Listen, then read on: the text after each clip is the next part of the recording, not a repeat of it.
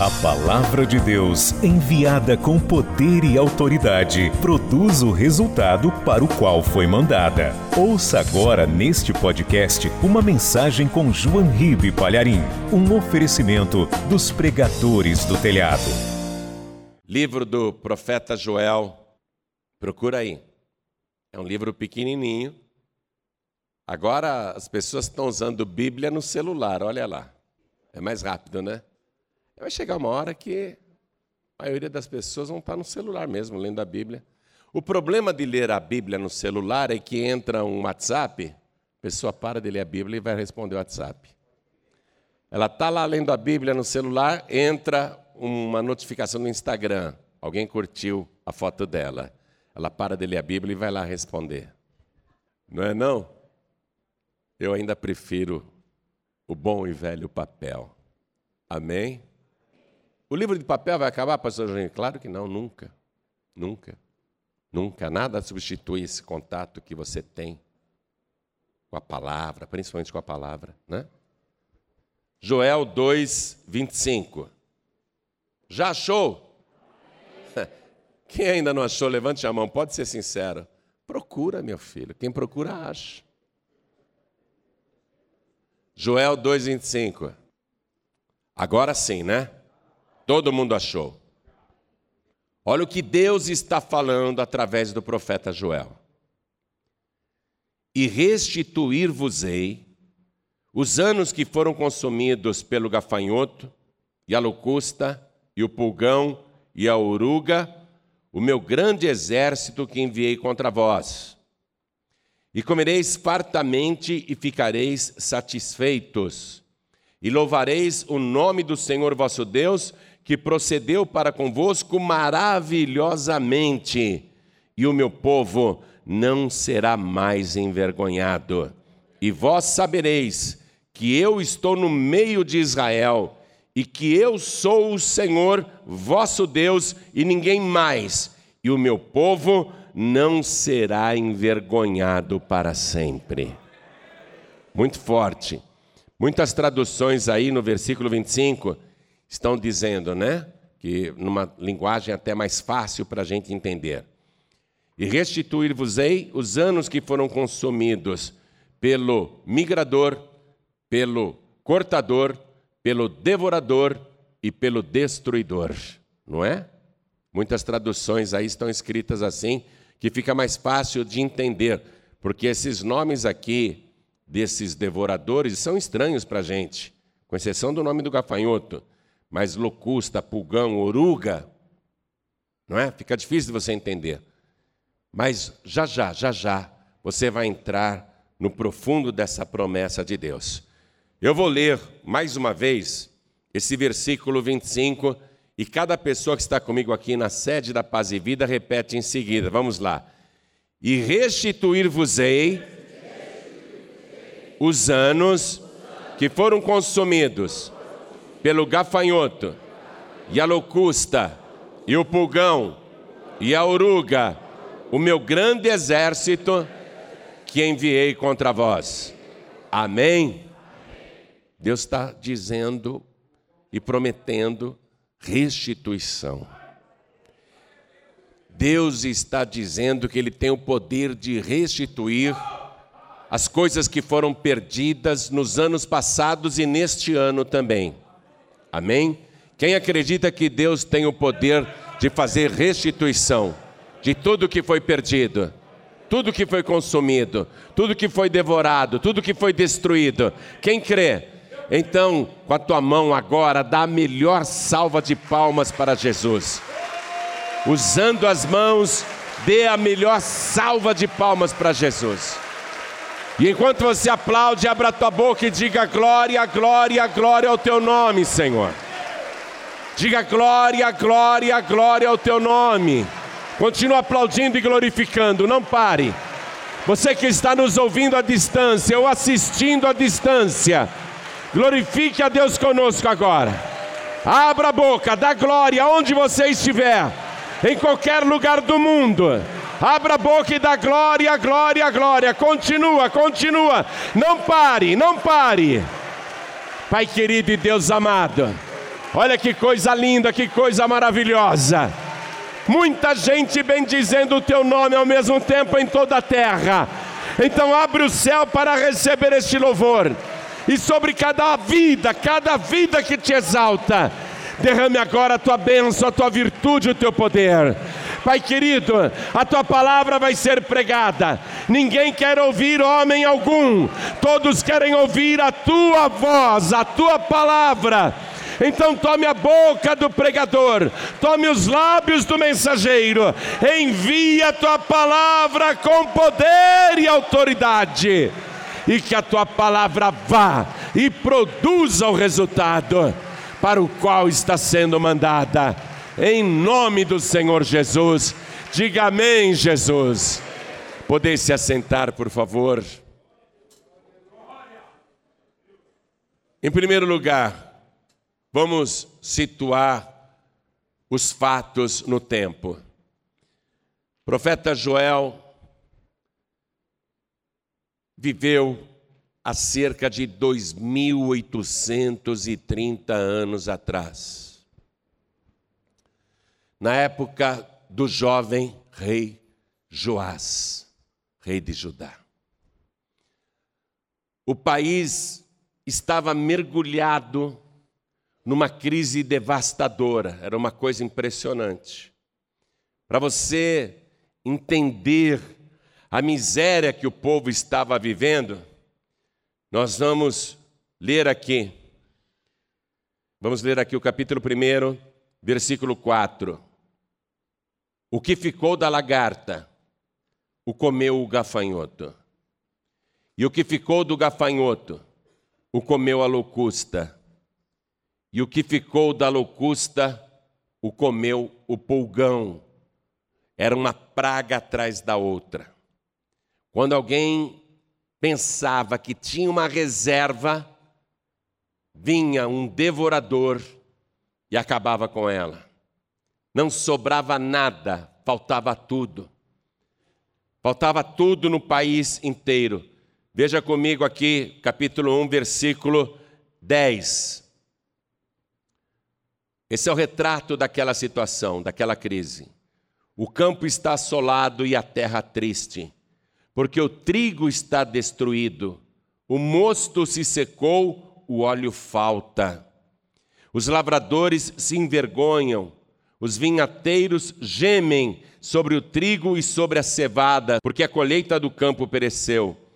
A vide se secou, a figueira se murchou, a romeira também, a palmeira e a macieira, todas as árvores do campo se secaram. Olha que crise. E a alegria se secou entre os filhos dos homens. As pessoas vendo aquela crise, a nação estava numa terrível depressão. Depressão econômica e depressão emocional. Ninguém tinha ânimo para mais nada. A alegria foi embora. Versículo 17. A semente apodreceu debaixo dos seus torrões. Os celeiros foram assolados.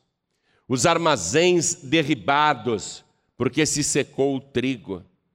Como geme o gado! As manadas de vacas estão confusas, porque não tem pasto. Também os rebanhos de ovelhas são destruídos. A ti, ó Senhor, clamo, porque o fogo consumiu os pastos do deserto e a chama abrasou todas as árvores do campo. Então, diante daquela terrível seca, incêndios pipocavam em toda parte. Não restava nada. Tudo, tudo estava sendo consumido, devorado e destruído. Versículo 20: Também todos os animais do campo bramam a ti, porque os rios se secaram e o fogo consumiu os pastos no deserto. Uma calamidade total. Olha, o nosso país não está com esse quadro. Quando a nossa cidade e outras do Brasil sofreram com a seca, o povo pôde sentir uma aflição desconhecida, porque nós tínhamos fartura de água. Graças a Deus, a seca passou mas em Israel o que estava acontecendo era uma seca muito mais grave e todo esse quadro de crise que eu li para você. Os campos estão destruídos, os gados estão destruídos, as finanças da nação estão destruídas, as pessoas estão arrasadas, tristes, deprimidas, porque não há futuro. Não há futuro para ninguém, nem para homens e nem para animais. Uma crise gravíssima. O Brasil está em crise. É uma crise grave, mas não chega a ser igual a essa do tempo do profeta Joel. A nossa crise, perto daquela do profeta Joel viveu, a nossa é um paraíso, a nossa é um oásis, é um jardim, não é? Mesmo assim, a crise que o nosso país hoje está vivendo, com falta de empregos, empresas e comércio fechando as portas, pedidos de recuperação judicial, falências. Toda essa crise está entristecendo a nação. As pessoas estão deprimidas por causa da miséria, por causa da dificuldade financeira. Então, o que aconteceu e o que Deus fez lá na época do profeta Joel pode ser um paralelo para a nossa época agora. Por isso que nós estamos trazendo esta palavra para você começar a fazer comparações. Qual foi a solução na época do profeta Joel? Qual era a verdadeira causa daquela crise? Qual a solução que Deus apresentou e como isso foi resolvido? Então, através desta comparação, a gente vai receber de Deus uma estratégia que vai ser útil na crise atual. Amém? Você vai escapar da crise atual. O que Deus fez naquela época que era muito mais difícil, vai ser moleza ele fazer agora na tua vida. Amém? Então, por que, que a nação, na época do profeta Joel, estava vivendo uma crise daquele tamanho. Por quê? Aqui mesmo no livro do profeta Joel, capítulo 1, versículo 9, nós começamos a descobrir a resposta. Porque foi cortada a oferta de manjar e a libação da casa do Senhor. Os sacerdotes, servos do Senhor, estão entristecidos, muito entristecidos. Capítulo 2, versículo 12. Aí Deus fala: Ainda assim, agora mesmo, diz o Senhor: Convertei-vos a mim de todo o vosso coração, e isto com jejuns, e com choro, e com pranto, e rasgai o vosso coração e não as vossas vestes, e convertei-vos ao Senhor vosso Deus, porque Ele é misericordioso e compassivo, e tardio em irar-se, e grande em beneficência, e se arrepende do mal. Versículo 14 agora não é Deus falando. Versículo 14 é, é um suspiro, é um suspiro do homem de Deus, é um suspiro do profeta Joel. E eu quero que você anote o nome do profeta Joel, o que significa, é um nome muito lindo. Significa o Senhor é Deus. Aqui é um suspiro do profeta. Quem sabe se se voltará e se arrependerá e deixará após si uma bênção em oferta de manjar e libação para o Senhor vosso Deus. Igreja, Deus vem e diz: se arrependam e se convertam a mim com todo o vosso coração.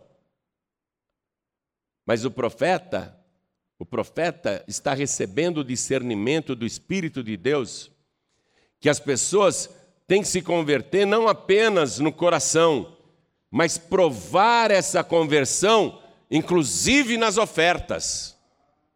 Porque a oferta tinha sido cortada da casa do Senhor, e é por isso que o cortador estava cortando todo mundo Por isso que a nação estava sendo cortada.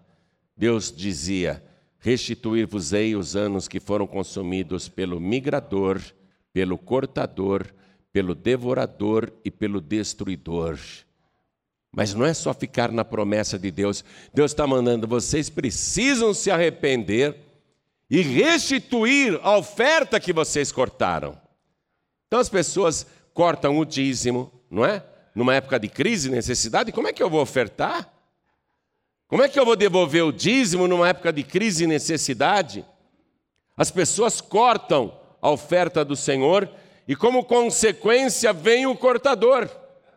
Já já vou te explicar um pouco mais profundamente a respeito disso. Eu disse a você que o profeta Joel estava vivendo na época do jovem rei Joás. Esse rei Joás começou a reinar com sete anos de idade. Mas ele tinha um tutor muito sábio, o sacerdote Joiada, que era o seu conselheiro e que o instruía e que o conduzia. E esse rei Joás, ainda que jovem, ouvia os conselhos do sacerdote Joiada. E o sacerdote disse para o rei naquela época: faça um decreto assim. E o rei deu a ordem. Segundo o livro de Reis, capítulo 12, vamos comigo lá. O rei da época de Joel, rei Joás, deu a seguinte ordem. Segundo o livro de Reis, capítulo 12, versículo 4. E disse Joás aos sacerdotes: Todo o dinheiro das coisas santas que se trouxer à casa do Senhor, a saber, o dinheiro daquele que passa o arrolamento, o dinheiro de cada uma das pessoas, segundo a sua avaliação, é todo o dinheiro que trouxer cada um voluntariamente para a casa do Senhor. Os sacerdotes o recebam cada um dos seus conhecidos e eles reparem as fendas da casa segundo toda a fenda que se achar nela.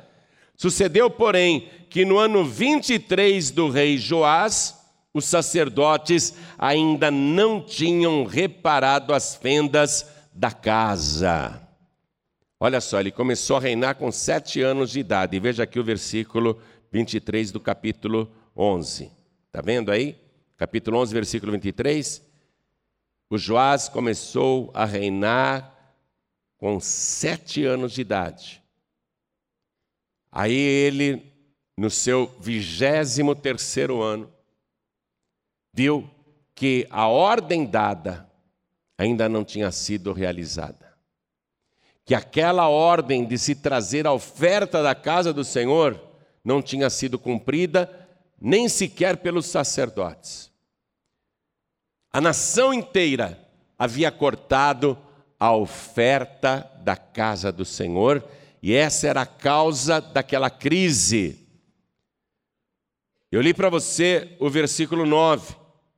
Foi cortada a oferta de manjar e a libação da casa do Senhor. Os sacerdotes, servos do Senhor, estão entristecidos. Porque cadê o dinheiro? Cadê o dinheiro? sacerdotes estão tristes, o povo não traz. O rei deu a ordem e o povo não traz. Esse era o quadro da verdadeira causa daquela crise. Por que, que o povo estava passando por tanta necessidade? E Deus usa Joel, esse nome que quer dizer o Senhor é Deus, para mostrar que era Ele mesmo que estava revelando o mistério.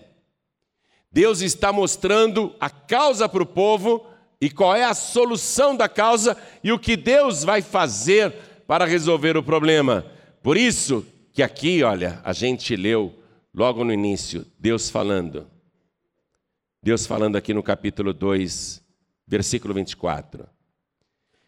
Eu prometo para vocês que as eiras se encherão de trigo e os lagares transbordarão de mosto e de óleo.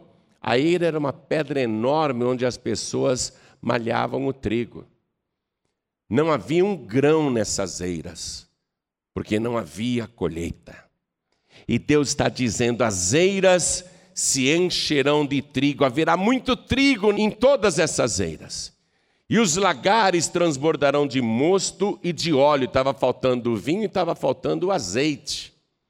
O lagar era o lugar onde se espremiam as uvas e também se espremiam as azeitonas, as olivas. E Deus está dizendo: irá transbordar. Eu vou restituir os anos. Olha o que Deus está falando.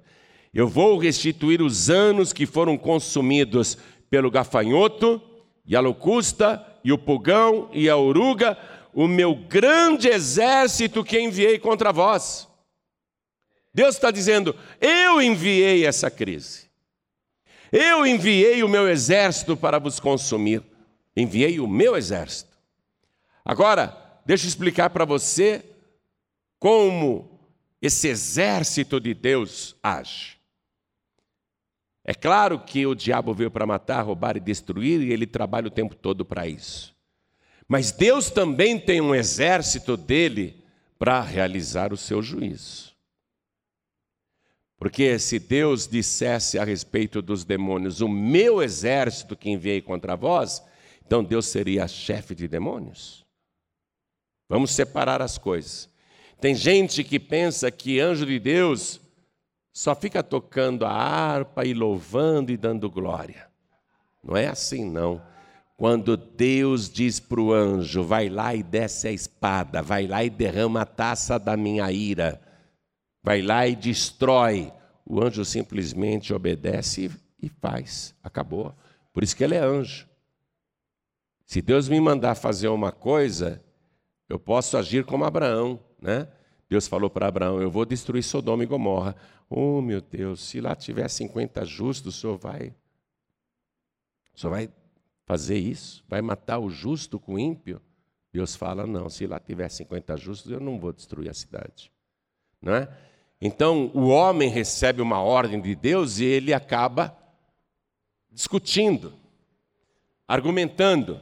Mas anjo não discute nem argumenta, não. Os anjos são espíritos ministradores que Deus manda à terra para executar a sua vontade. Os anjos são espíritos. Eles vêm à terra para fazer o que Deus manda.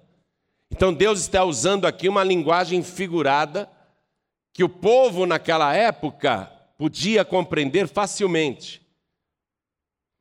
Quando Deus fala através de parábola, eu vou restituir para vocês os anos que foram consumidos pelo gafanhoto e a locusta, e o pulgão e a oruga.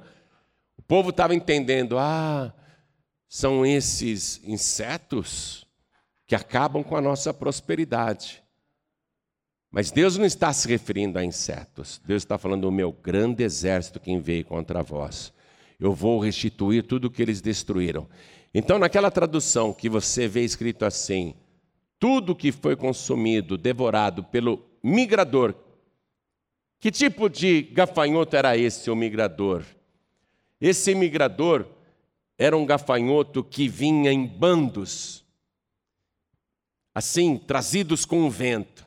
Era uma coisa impressionante. E eles pousavam na lavoura e começavam a comer os frutos que o povo esperava colher. As espigas de trigo estavam brotando, as espigas de milho estavam brotando, o povo feliz, já já nós vamos colher esses grãos, né? vamos ter mantimento. A videira estava lá, os cachos, né? já quase maduros para serem colhidos, as oliveiras também com as azeitonas quase no ponto para serem colhidas, aí vinha o migrador. Vinha trazido pelo vento. Aí comia todos os frutos que o povo esperava colher. Antes que o povo colhesse, o migrador vinha e colhia antes. Comia primeiro. Transportando para a nossa vida, a vida humana, a pessoa está trabalhando, ela está esperando colher um resultado, ela espera muito, espera muito, está lá na empresa se dedicando para ser reconhecida, para receber uma promoção, para receber um aumento de salário, ela está se dedicando muito. Aí, repentinamente, chega de fora um funcionário novo, um gerente novo, um diretor novo, e colhe aquele fruto que você estava esperando com ansiedade. Poxa, eu pensei que agora ia ser a minha vez. Ao invés de eu ser promovido, outro foi promovido no meu lugar. Ao invés de eu ter o meu esforço reconhecido, o outro levou a honra, o outro recebeu os elogios, a outra recebeu o aumento que deveria ser meu. Eu esperava me tornar chefe da sessão, eu esperava me tornar supervisor, gerente, mas a empresa, ao invés de me promover a gerente, contratou um gerente de fora. Você está compreendendo o que é o migrador? Esse é o migrador. E não é só com relação a emprego, a negócios também você tem uma loja, um comércio, uma oficina, você está bem, né? você tem o seu negócio próprio. Aí, repentinamente, aparece um concorrente e abre do outro lado da rua uma oficina, uma loja, um comércio e leva parte da sua freguesia. Trabalhei tanto, eu esperava agora crescer e abrir mais lojas ou ampliar o meu negócio, contratar mais gente. Eu estava fazendo planos com faturamento, porque eu estava crescendo com o faturamento, eu ia comprar uma casa, eu ia comprar um terreno, eu ia comprar um apartamento, ia trocar de carro, mas agora chegou do nada esse concorrente, abriu uma loja aí na frente, uma oficina aí na frente, um comércio aí na frente, na mesma rua. E olha só, levou parte da minha freguesia. Ao invés de eu crescer, eu vou ter que enxugar custos, demitir pessoas. Ao invés de trocar de carro como eu estava esperando, vou ter que continuar com esse carro velho. Ao invés de comprar a minha casa, agora não vai dar para fazer nenhuma prestação, porque chegou esse concorrente e tomou o que eu estava esperando há muitos anos. Você está compreendendo o que é o migrador? O migrador ele vem de fora e ele começa a tirar aquilo que você estava esperando. A mesma coisa. Você está lá, apaixonado por uma pessoa, apaixonada por alguém. Está lá cultivando, não é? Tentando conquistar a pessoa com amor, com carinho. Leva um, um bombonzinho, uma florzinha, né? faz uma gentileza está tentando ganhar a pessoa, de repente chega um bonitão, chega uma bonitona e toma a pessoa que você ama. Assim, do nada, do nada. Do nada, do nada se fica sabendo que a pessoa que você ama não está mais disponível para você conforme você desejava. Porque veio alguém de fora, um migrador, e tomou aquela pessoa. Você pega o teu filho, tua filha, paga escolas, não é? educação, curso de inglês, curso de idiomas, curso de informática, né? até curso de piano, curso de música, de escolinha de futebol. Você investe, ah, no meu filho estou investindo, estou investindo na minha filha, para ser um grande homem, para ser uma grande mulher para ter as oportunidades que eu não tive. Aí você está investindo, está vendo o seu filho, a sua filha crescendo há anos e anos, você está investindo. Aí chega o migrador, chega o traficante, chega o usuário de drogas, chega o malfeitor, o bandido, influencia o teu filho, a tua filha e rouba o teu filho, a tua filha de você. Você estava esperando ver o teu filho como um homem de bem, agora ele está andando com bandidos, com marginais, fugindo da polícia. Você acha que algum pai, alguma mãe cria um filho para ser bandido? É o migrador que vem e toma más companhias, leva embora. Deus age desta maneira com o migrador para quem não é fiel. Preste atenção. A pessoa que não é fiel a Deus, ela acaba sendo vulnerável ao ataque do migrador. vai acabar perdendo as coisas.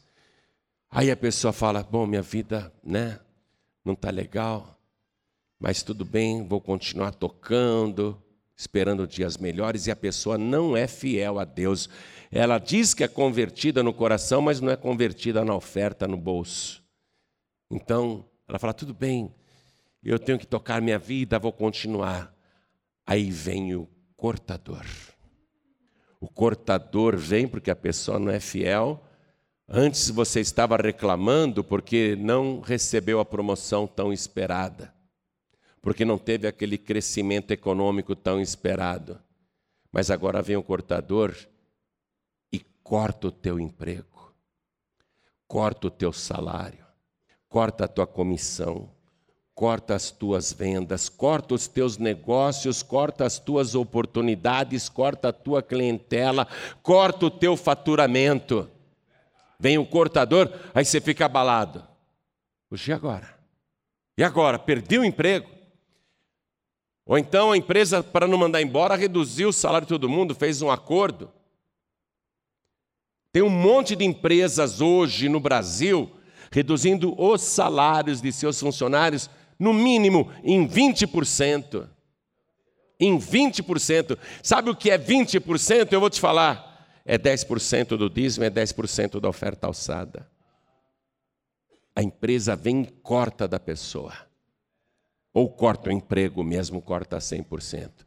Eu soube de um acordo agora de uma empresa que está cortando 30% do salário do pessoal num acordo com o sindicato da categoria. Por causa da crise da situação, vem o cortador. Ah, é para conservar teu emprego. E vamos cortar as horas de trabalho também. Você não trabalha mais oito horas por dia. Eu conheço um pai de família que ele está agoniado porque a empresa disse: fique em casa, nós vamos pagar só um salário mais reduzido, mas não precisa vir trabalhar, não. Ele está agoniado. Eu conheço um pai de família assim, que trabalha na Volkswagen em São Bernardo do Campo. Ele está agoniado.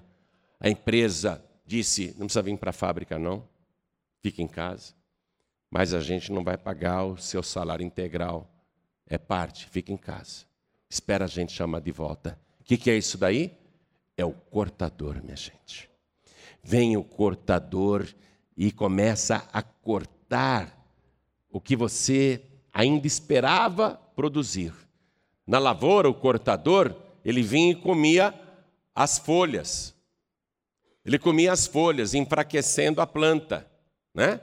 Então veio o migrador comer os frutos, agora vem o cortador e começa a cortar as folhas e as plantas precisam das folhas, minha gente, porque elas funcionam como mãos abertas. Quando chove, elas pegam as gotinhas de água e com isso alimentam os galhos e os caules para produzirem frutos, alimentam a raiz. Então, quando vem o cortador na lavoura e começa a cortar as folhas, está tirando o vigor da planta, está tirando dela a expectativa de voltar a produzir frutos. Quando entra o cortador na tua vida, olha só, ele corta até o teu ânimo, ele corta a saúde, ele corta a disposição. Aí você começa a ficar muito deprimido.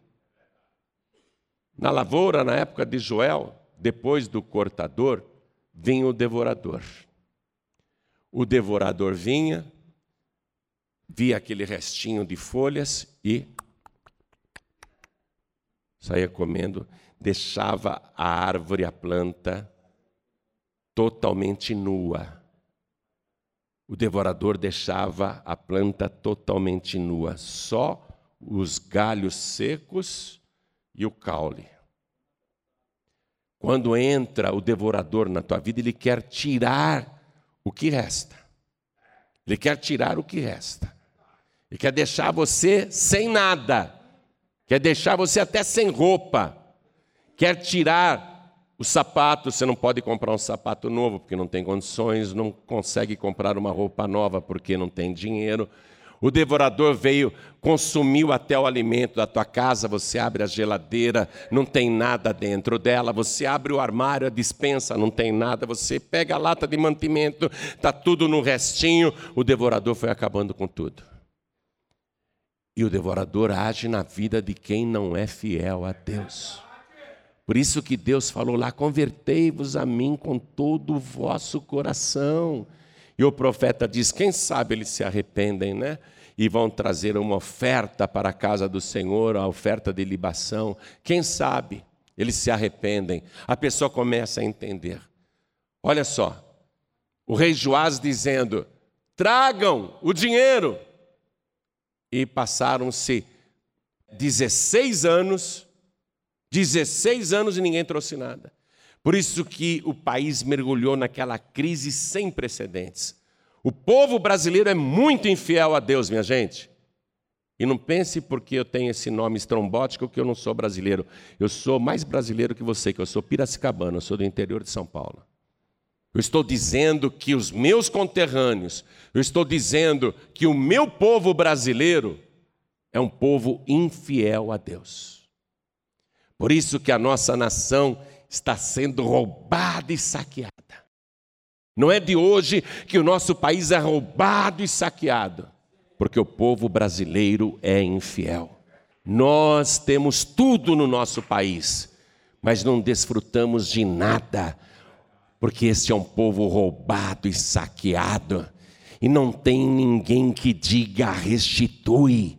Olha aqui, mesmo que eu me calasse e não dissesse restitui, Deus aqui na Sua palavra está dizendo: Eu restituir-vos-ei os anos que foram consumidos pelo migrador, pelo cortador, pelo devorador e pelo destruidor, o meu grande exército que enviei contra vós.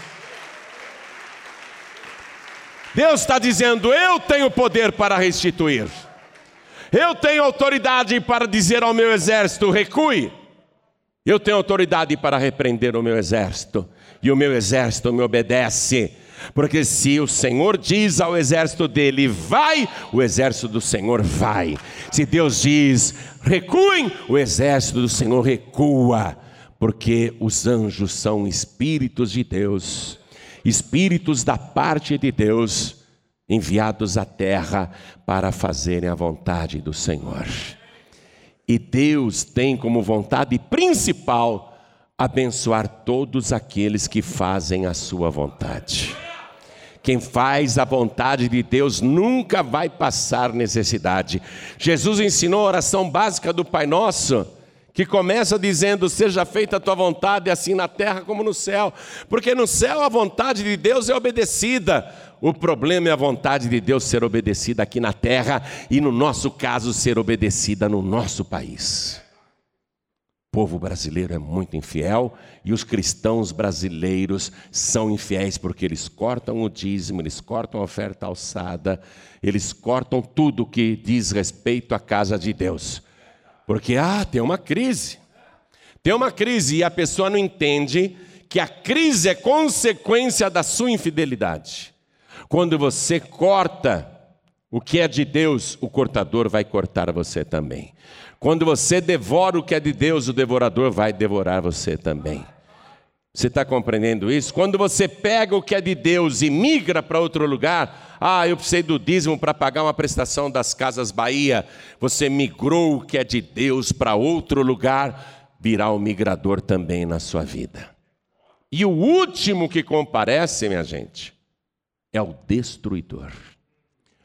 Na lavoura, na época de Joel, o que, que o destruidor fazia?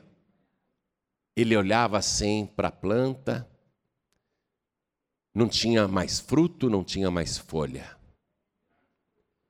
Não tinha mais nada. Então o destruidor ia e começava a cortar os galhos e começava a roer o caule para matar a planta de vez. Esse é o trabalho do destruidor.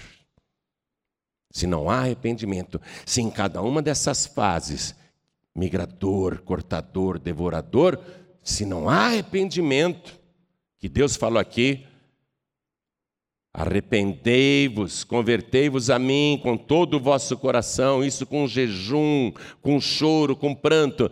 Se não há arrependimento, veio o migrador, pessoa nem se incomodou em ser fiel a Deus.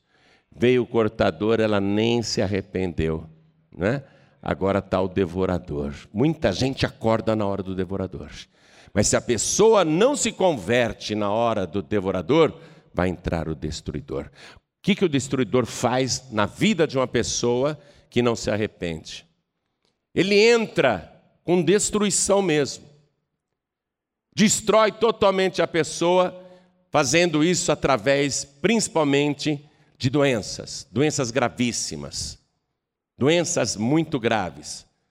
Pessoa, de repente, sofre um derrame. Se a pessoa não morrer, fica inválida para tudo, até para andar. Isso se conseguir andar com uma bengalinha ou com um andador, mas normalmente o derrame vem é para destruir mesmo, para matar. Muitos sobrevivem e ficam entrevados numa cama, numa cadeira de rodas, ficam todo torto. Isso é ação do destruidor. Ou então a pessoa sofre um infarto fulminante, se ela não for destruída, ela vai ter sequelas gravíssimas que vão destruir a sua vida. Um futuro miserável a aguarda. Uma velhice de dor, de sofrimento, de abandono e de muita vergonha, muita vergonha. E muitas vezes o destruidor não faz isso através de derrame, nem infarto, nem câncer. Ele faz isso mergulhando a pessoa no álcool de uma tal maneira que aquilo que ela ainda tinha, ela gasta tudo com a bebida ou faz ela mergulhar fundo nas drogas. Tudo que a pessoa ainda tinha, aquele pouquinho de nada, ela deixa de comer para comprar uma pedra de crack. Aqui em São Paulo tem muito disso. Muitos desses moradores de ruas são homens e mulheres que antes eram pais de famílias, eram mães de famílias, eram filhos e filhas que estão com a vida destruída você pode passar em qualquer cruzamento aqui em São Paulo, vai vir um nóia te pedir um dinheiro. Você olha para a pessoa, está esquelética, está magra, mas se você der cinco reais para ela, ela vai correndo comprar uma pedra de crack e não vai comprar comida, porque ela está sendo destruída. O destruidor está na vida dela. Muita humilhação, muita vergonha. Então, Deus está falando claramente aqui através do profeta Joel. Olha só, vamos lá, capítulo 2, versículo 12, deixa eu ler outra vez isso.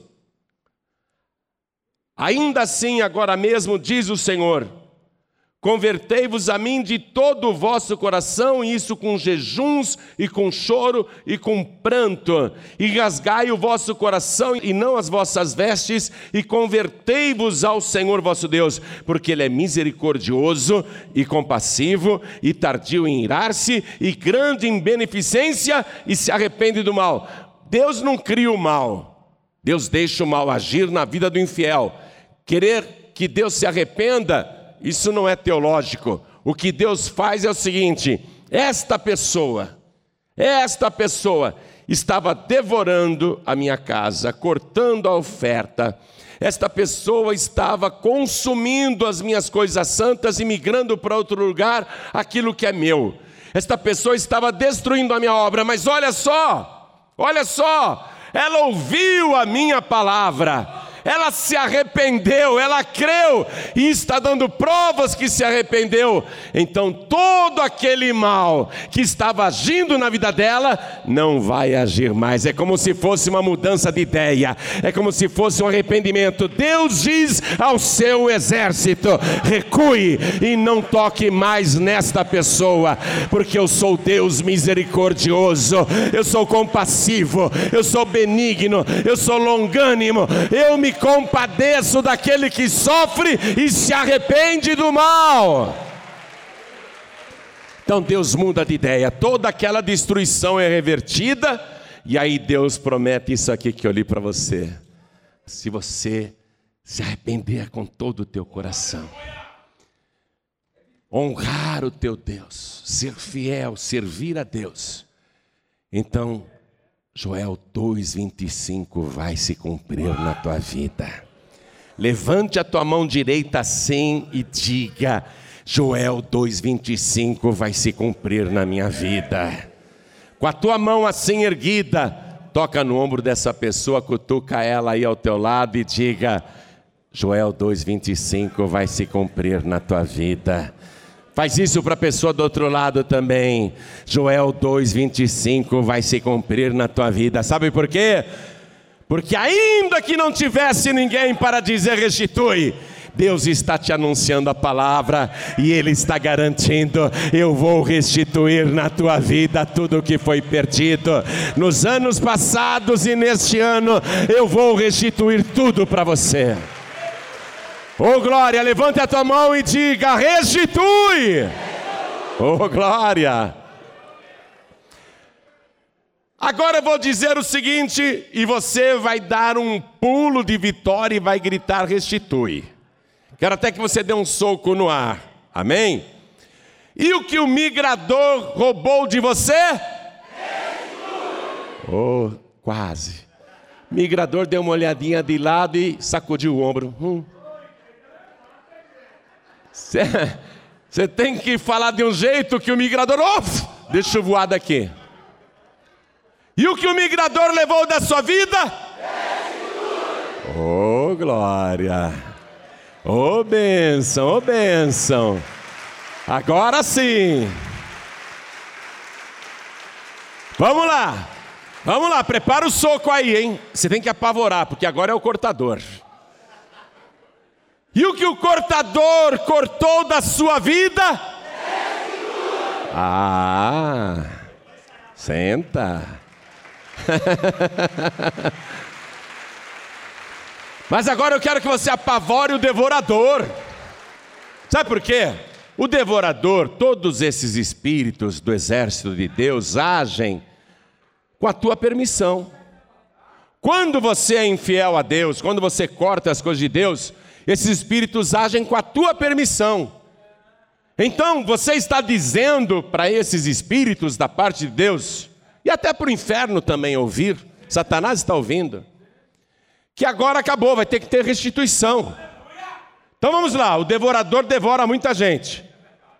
Uma vez um homem chegou para mim lá no ginásio do Maracanã, tinha feito um seminário, três noites seguidas, e ele veio no final da primeira noite, me pediu oração em particular. Pastor, por favor, ore por mim, porque olha, o devorador, ele já tirou tudo que eu tinha, agora a minha saúde está comendo até a minha carne. Nós nem tínhamos igrejas no Rio de Janeiro. Eu olhei para ele, falei: me responda uma coisa com sinceridade. Você é dizimista fiel? Ele falou, pastor, como que eu vou ser dizimista fiel? Eu estou devendo para todo mundo, eu estou endividado, Estou com contas atrasadas, carnês atrasados, prestações atrasadas, estou endividado, cheque negativo na conta especial, cartão de crédito, estou devendo, como é que eu vou dar o dízimo, pastor? E eu não tinha nenhum interesse em falar isso para ele, porque nós não tínhamos igreja no Rio de Janeiro. Eu estava falando porque é verdade. Nós não tínhamos uma igreja da paz e vida no Rio de Janeiro, agora tem muitas, mas na época não tinha nenhuma. Sem qualquer interesse, eu olhei para ele, eu nem sabia de que igreja ele era. Eu falei: Olha, você pode dever para todo mundo, menos para Deus. Porque Deus é o único que pode tirar você dessa situação. Aí ele falou: Mas como que eu vou devolver o dízimo, pastor? Como que eu vou devolver o dízimo? Eu estou cheio de dívidas, credores, cobradores. Falei, você não tem como devolver o dízimo na sua igreja? Ele falou, não. Eu falei, então, meu amigo, eu sinto muito. O devorador está comendo a tua carne e logo, logo ele vai começar a comer os teus ossos. Aí a lágrima escorreu no rosto dele. Ele chorou. Mas na hora que ele chorou, eu senti que ele teve arrependimento. Na hora que ele chorou, eu senti que ele teve arrependimento. Eu senti que ele teve temor. Era a causa do problema dele. Aí eu fiz o segundo dia do seminário, não vi mais esse homem. Fiz o terceiro dia do seminário, não vi mais este homem. Aí eu fui, em outra ocasião, pregar na cidade de Xerém, no Rio de Janeiro. Quando eu chego no clube para fazer a pregação, porque eu não tinha igreja lá, cheguei no clube para fazer o seminário. A hora que eu desço do carro, vem esse homem ao meu encontro, sorridente, feliz, trazendo um envelope na mão e a chave de um carro. Ô, pastor, lembra de mim? Eu falei, lembro. Ele falou, pastor, aquele carro ali, ó, aquele carro ali eu comprei agora. Paguei todas as minhas dívidas. Pastor, Deus me abençoou muito. É mesmo? O que aconteceu? Ele falou, foi o seguinte, pastor. Quando o senhor me disse aquela palavra no Maracanãzinho, eu no terceiro dia, eu peguei uh, o, o que eu, eu, eu nem tinha, né? Mas eu sabia que eu devia para Deus e falei, eu vou dar esse dízimo para esse homem de Deus. Eu vou entregar aqui no Maracanãzinho. E eu coloquei lá nas ofertas, pastor. Eu falei, eu nem vi. Ele falou, pois é, eu sei que o senhor não viu. Ele falou, eu coloquei nas ofertas no terceiro dia, lá no Maracanãzinho. Aí, pastor, na mesma semana, chegou na minha casa uma carta do Banco do Brasil, endereçada a mim. Ué, que carta é essa? Ele pensou que era cobrança só recebia cobrança, aviso de protesto. Ele abre a carta, dizia assim: Parabéns, o senhor tem uma poupança premiada aberta em nome do seu filho, e essa poupança premiada foi contemplada agora, e deduzindo o imposto de renda na fonte e outras taxas, nós estamos creditando na sua conta 105 mil reais. E eu estou falando do ano de 1999. 105 mil reais lá era mais do que hoje, não? Era mais do que hoje. Aí ele falou, pastor, esse daqui é para paz e vida. Aí eu abro o envelope e tinha um cheque de 10.500 reais, que era justamente o aluguel da, da Vila da Penha, que na época era alugada e a gente estava com aluguel para ser pago. E foi pago o aluguel. Você entendeu? Você está compreendendo? Olha aqui, Deus ele restitui, mas ele quer choro. É isso que ele está falando aqui, ó. Ainda assim, agora mesmo diz o Senhor: convertei-vos a mim de todo o vosso coração, e isso com jejuns e com choro e com pranto. Choro. Arrependimento verdadeiro por não ter sido fiel a Deus, por ter sido o devorador, o migrador, o cortador e o destruidor da obra de Deus. Choro, choro, pranto, arrependimento sincero. E Deus diz: Eu sou grande em beneficência, eu sou tardio em irar-me, eu sou compassivo eu sou misericordioso. E eu acrescento, poderoso, poderoso para restituir tudo que foi consumido neste ano e nos anos passados. Deus tem poder para fazer isso e restituir-vos-ei os anos que foram consumidos. Olha o que Deus está falando, minha gente. Normalmente nós queremos tocar a vida daqui para frente. É verdade ou não é? Ah, perdi o um emprego, mas eu vou arrumar outro. Eu tive que vender o meu carro para pagar dívidas, mas quando eu puder eu compro outro. Não é daqui para frente. A gente faz expectativa daqui para frente. Só que Deus aqui, ele não está falando de restituir o futuro. Ele está falando de restituir o passado. Olha aqui. E restituir-vos-ei os anos que foram consumidos, os anos, os anos. Há quantos anos você está sofrendo perda? Pastor, lá no passado, eu já perdi muito, já perdi muito, nem lembro direito. Mas Deus lembra em detalhes. Tudo que foi perdido e consumido nos anos passados e no ano presente Deus está dizendo: eu vou trazer o teu passado de volta. Eu vou trazer tudo que você perdeu lá atrás. eu vou restituir e vou abençoar mais ainda você daqui para frente. Olha que promessa, olha que promessa, versículo 26. E comereis fartamente e ficareis satisfeitos e louvareis o nome do Senhor vosso Deus, que procedeu para convosco maravilhosamente, e o meu povo nunca mais será envergonhado. Deus está fazendo uma promessa que só Ele tem autoridade para cumprir.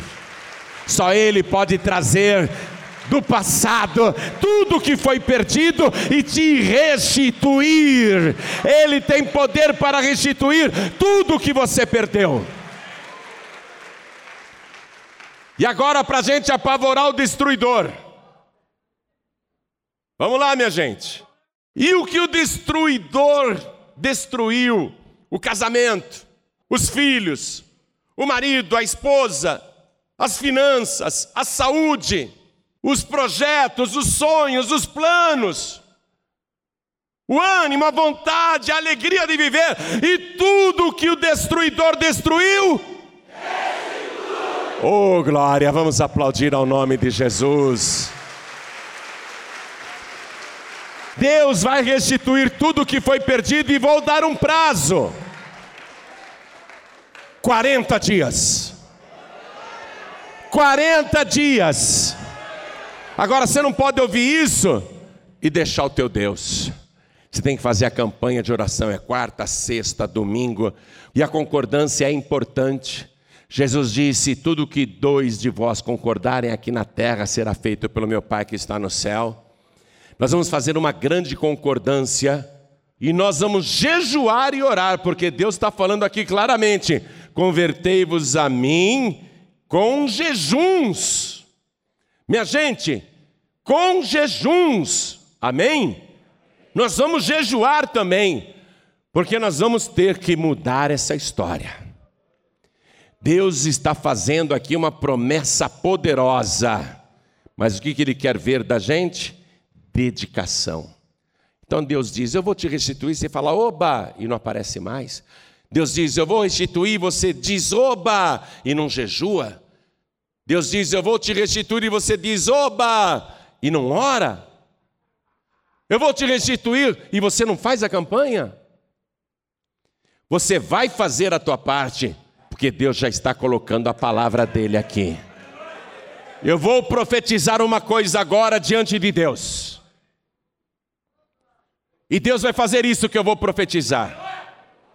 O que eu vou falar agora, Deus vai fazer. Deus vai convidar os anjos, arcanjos, querubins e serafins para uma grande festa.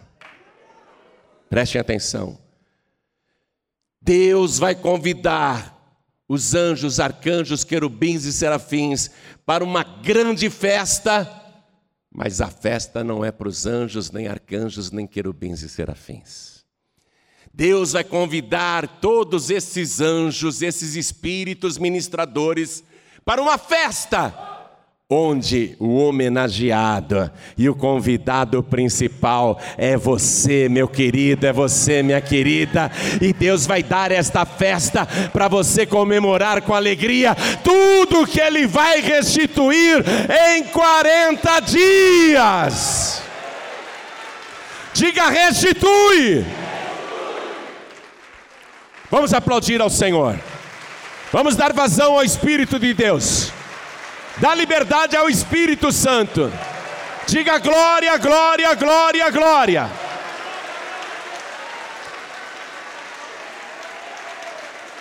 Eu vou bater nesse apelo de Deus. Eu vou repetir o apelo de Deus, preste atenção. Não sou eu falando. Eu vou repetir o apelo de Deus. Ainda assim, agora mesmo, diz o Senhor. Diga, Deus está falando agora. Convertei-vos a mim de todo o vosso coração, e isso com jejuns, e com choro, e com pranto, e rasgai o vosso coração e não as vossas vestes, e convertei-vos ao Senhor vosso Deus, porque Ele é misericordioso e compassivo, e tardio em irar-se, e grande em beneficência, e se arrepende do mal. Quem sabe, né, essa esperança do céu. É a esperança, é a esperança dos que sabem da palavra. Quem sabe se você se voltará. Se converter quer dizer fazer volta, né? Fazer uma conversão. Eu estou indo nessa direção, eu me converto. Eu até agora estava andando no caminho da infidelidade. Agora eu me converto. Eu faço a volta. Eu volto aqui para o caminho da fidelidade. Por isso, o suspiro aqui no versículo 14. Quem sabe se você se voltará e se arrependerá e deixará após si uma bênção em oferta de manjar e libação para o Senhor vosso Deus. Eu vou perguntar uma coisa para você. Deus precisa de dinheiro, minha gente? Nada. Ele é o dono da prata e do ouro. Um pescador aí num país lá na Ásia enroscou a rede lá no mar, estava tendo uma tempestade e o barquinho dele ficou preso lá naquele objeto lá embaixo, e a tempestade veio e foi aquilo que salvou o pescador de morrer afogado e de perder o seu barco. Quando a tormenta passou, ele mergulhou, ele era mergulhador também, e ele viu onde a rede estava enroscada e ele pegou era uma pedra branca assim. Ele achou que aquilo foi a sua âncora, foi o seu amuleto que salvou a sua vida. Ele colocou no barco, levou para casa e colocou debaixo da cama. Isso aqui é o meu amuleto. E durante muitos e muitos anos ele ficou dormindo com aquela pedra embaixo da cama. Um dia, uma irmã dele que trabalha lá num departamento de geologia viu aquele objeto e quase caiu dura. Era uma pérola raríssima que valia mais de 300 milhões de dólares. Você acha que Deus, o que fabrica uma pérola dessa, e é só uma pequena pérola para Deus? Hã? Você acha que Deus precisa do dinheiro de alguém? É você que está precisando das riquezas de Deus. O que Deus quer de você é conversão, com oração, jejum, com clamor, com pranto e com fidelidade a Deus. Arrependimento que converte até o bolso da pessoa. Muita gente é convertida só no coração, mas não é dizimista e nem ofertante fiel. É verdade ou não é? Estou mentindo? Tem gente que acha que ser convertido é só vir para a igreja e dar glórias, e receber oração, e cantar e bater palmas. Não. Ser convertido é colocar Deus em primeiro lugar. Quando você coloca Deus em primeiro lugar, Deus também te coloca em primeiro lugar. O que é que Deus está querendo? Conversão verdadeira. Não essa conversão meia-boca essa meia conversão, essa pseudo-conversão, a pessoa pensa que é convertida, ela mesma se engana, mas ela não é convertida.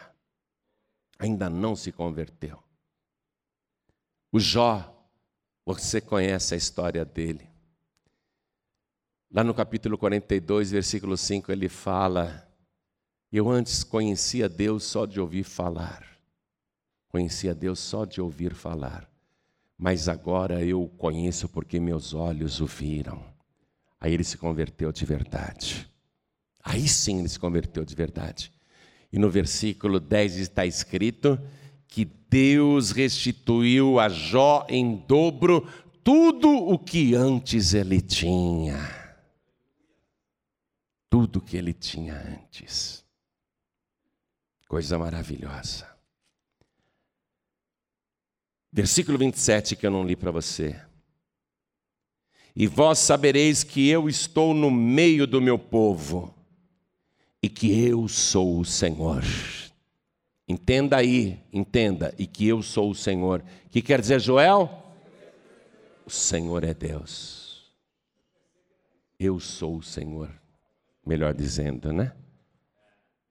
Ou o Senhor é Deus.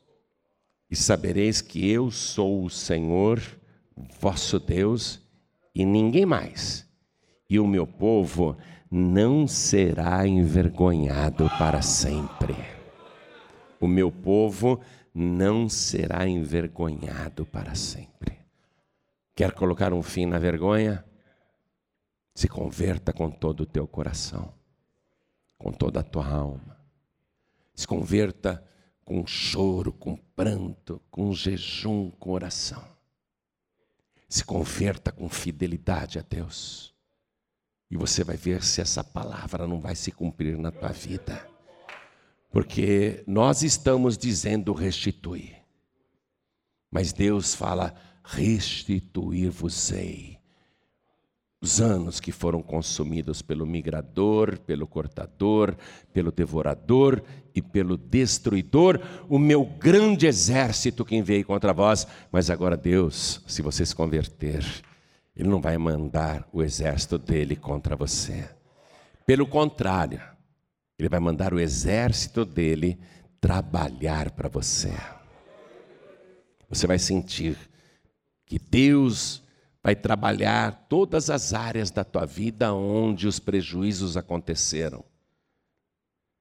Você que foi tão saqueado, tão roubado, já perdeu tanto, já perdeu até o nome, já perdeu até o crédito. Você que perdeu tanto. Se você for fiel a Deus, se você se converter de verdade, Deus vai te restituir. Então, olhem todos para mim.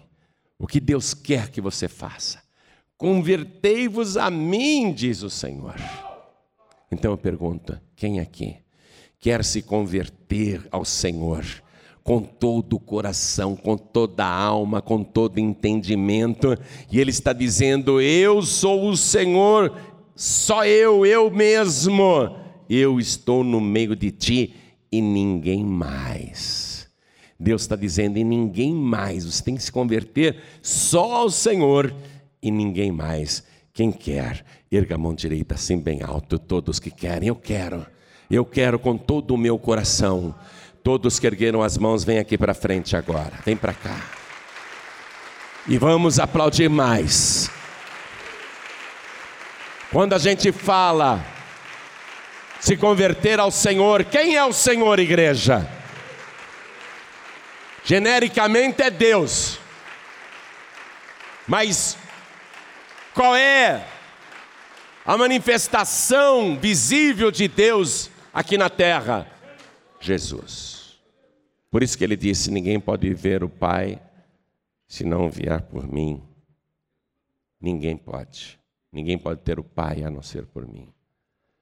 Porque eu e o Pai somos um. Amém?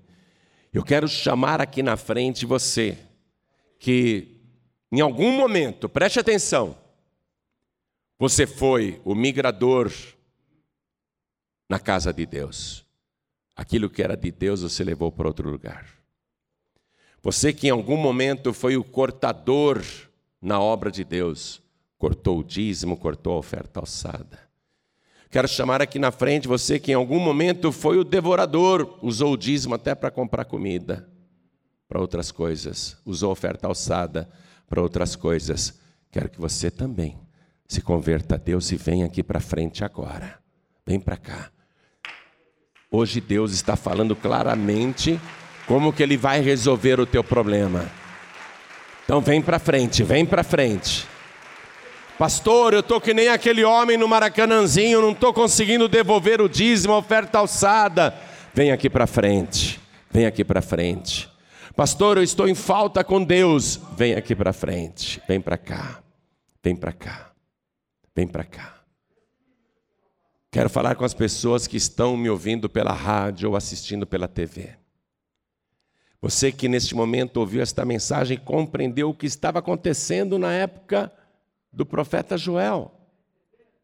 Aquela crise era muito grave, mas pode até ter sido pior do que a nossa aqui no Brasil. Mas para a gente o que interessa mesmo é a crise no Brasil. Então Deus está mostrando para você o que Ele pode fazer com a sua crise aqui no Brasil. Se converta com todo o teu coração, com toda a tua alma. Se converta com jejuns, com pranto, com choro. E seja fiel a Deus nos dízimos e nas ofertas alçadas. Você que está me escutando à distância. Quer entregar a vida para Jesus, voltar para Jesus, quer mostrar para Ele o teu arrependimento? Se ajoelhe ao lado do teu rádio, se ajoelhe aí ao lado do teu computador. E se você não pode se ajoelhar porque está em trânsito, coloque a mão direita sobre o teu coração, porque nós vamos orar. E eu vou me ajoelhar aqui agora. Toda a igreja estenda a mão direita na direção das pessoas que estão aqui ajoelhadas. Se tem algum filho pródigo, alguma filha pródiga aqui, vem correndo aqui para frente, porque nós vamos orar. Vem correndo, filho pródigo. Vem correndo, filha pródiga, venha correndo. Você com a mão direita sobre o teu coração, ore assim comigo. Está chorando, né, meu filho? É isso que Deus quer ver. Vamos orar agora. Com a mão direita sobre o teu coração, ore assim comigo. Meu Deus e meu Pai, eu ouvi a tua santa palavra e neste momento eu me converto a ti com todo o meu coração, com toda a minha alma, com todo o meu entendimento e com todas as minhas forças e vou te servir com fidelidade todos os dias da minha vida. Confirma, Senhor o meu nome aí no céu, no teu santo livro, o livro da vida, e não deixe que nada neste mundo me saqueie ou me roube, muito menos que eu perca a minha salvação. Meu Deus da glória, eu entendi a tua palavra e a partir de agora eu tomo posse de tudo que o Senhor prometeu, principalmente a vida eterna e a vida transbordante. Em nome de Jesus, o meu único, suficiente, exclusivo e eterno Salvador. Assim seja feito. Amém, Senhor. Amém. Você acabou de receber as boas novas do Evangelho através de João Ribe Palharim. Um oferecimento dos pregadores do telhado. Participe da reunião de Paz e Vida. Para informações, acesse pazevida.org.br. Paz e Vida, lugar de gente feliz e ungida.